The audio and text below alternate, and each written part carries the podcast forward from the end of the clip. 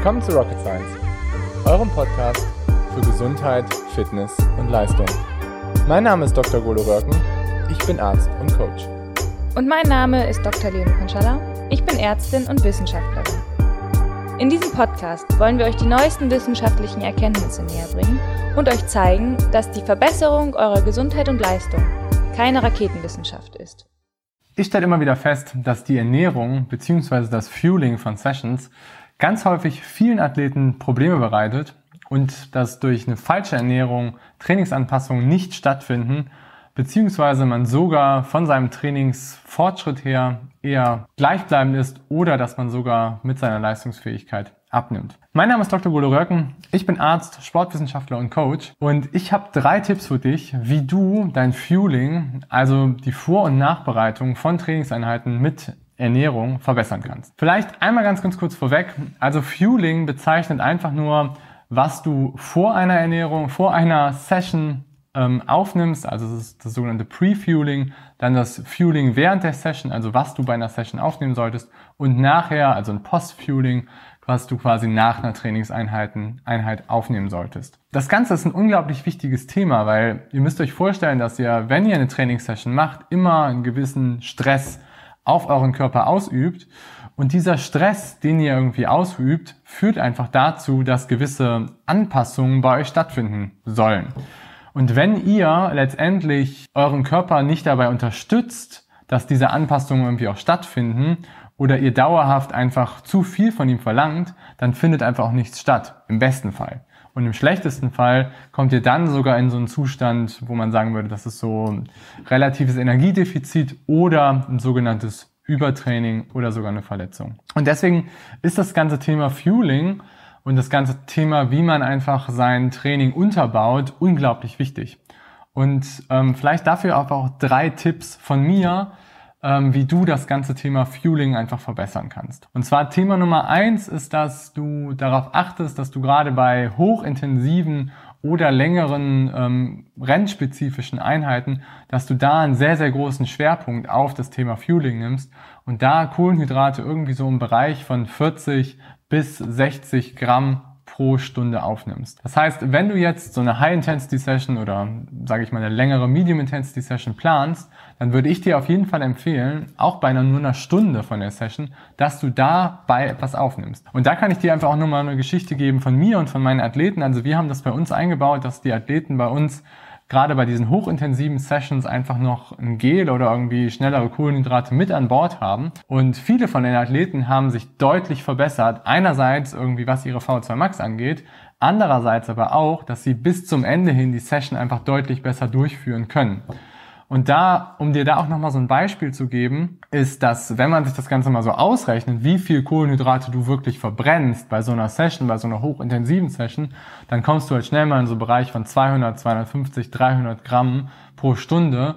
Und wenn du da nicht optimal irgendwie so, sage ich mal, vorbereitet bist und dann während der Session vielleicht auch noch ein bisschen was aufnimmst, dann kannst du relativ schnell in so ein Energiedefizit kommen. Und da kommen wir einfach auch schon so in meinen Tipp Nummer zwei. Und mein Tipp Nummer zwei ist, dass du aufpasst, dass du nicht in ein relatives Energiedefizit kommst. Was heißt jetzt genau ein relatives Energiedefizit? Das ist so ein bisschen ein schwieriger Begriff. Aber das Ganze bezeichnet einfach nur, dass du nicht bei deinem Training in ein sehr starkes Defizit kommst, also nicht in einen Bereich kommst, wo du fast keine Energie mehr hast.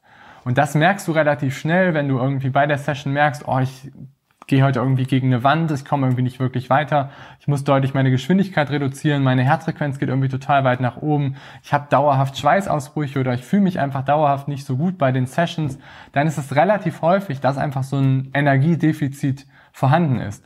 Und da vielleicht auch nochmal so aus der ärztlichen Seite, so ein relatives Energiedefizit ist einfach auch gar nicht so ungefährlich, weil ihr müsst euch immer so vorstellen, dass unser Körper sehr, sehr stark darauf bedacht ist, dauerhaft Energie zu haben, um aufbauende Prozesse durchzuführen.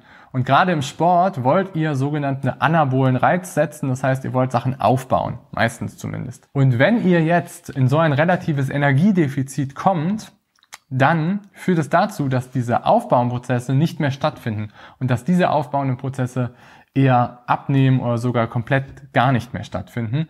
Und das ist besonders gefährlich, gerade so was Knochenstoffwechsel angeht. Das ist besonders gefährlich, was Hormone angeht und was auch noch andere physiologische, medizinische ähm, Stoffwechselwege angeht. Und das führt nicht relativ selten dazu, dass man auch sowas wie Stressfrakturen, also wirklich auch Verletzungen entwickelt oder dass man zum Beispiel auch sein Hormonsystem da einfach dauerhaft schädigt. Und deswegen kann ich euch nur nochmal den Rat geben, denkt daran, dass ihr nicht in so relative Energiedefizite kommt. Achtet da auch wirklich darauf, dass ihr morgens, mittags und abends einfach auch irgendwie was zu euch nehmt, gerade wenn ihr trainiert, dass ihr eure Sessions da auch einigermaßen gut, sage ich mal, vorbereitet. Das finde ich fast sogar noch wichtiger als dieses, dieser typische ähm, Recovery Shake oder dass man direkt nach der Einheit etwas, fuhren, äh, etwas zuführt, weil ihr einfach dieses Energiedefizit definitiv vermeiden solltet. Und mein Tipp Nummer drei der bezieht sich nicht mehr so wirklich aufs Fueling, sondern der bezieht sich eher so auf den Punkt Ernährung, alltägliche Ernährung.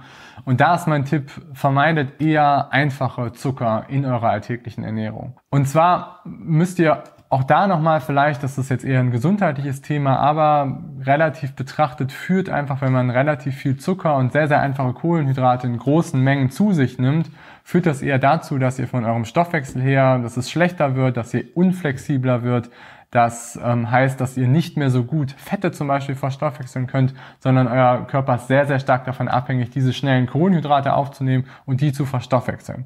Und das führt dann relativ schnell auch einfach in so ein Zickzack-Muster von eurem Blutzuckerspiegel. Das heißt, ihr habt manchmal Phasen, wo ihr einen unglaublich hohen Blutzuckerspiegel habt, wo ihr quasi relativ viel Energie habt und dann crasht ihr einfach schnell wieder runter, wo ihr fast einen ganz geringen Blutzuckerspiegel habt und wo ihr letztendlich keine Energie mehr habt, weil euer Blutzuckerspiegel ist immer das, was so ein bisschen eure Energiereserven da einfach reguliert.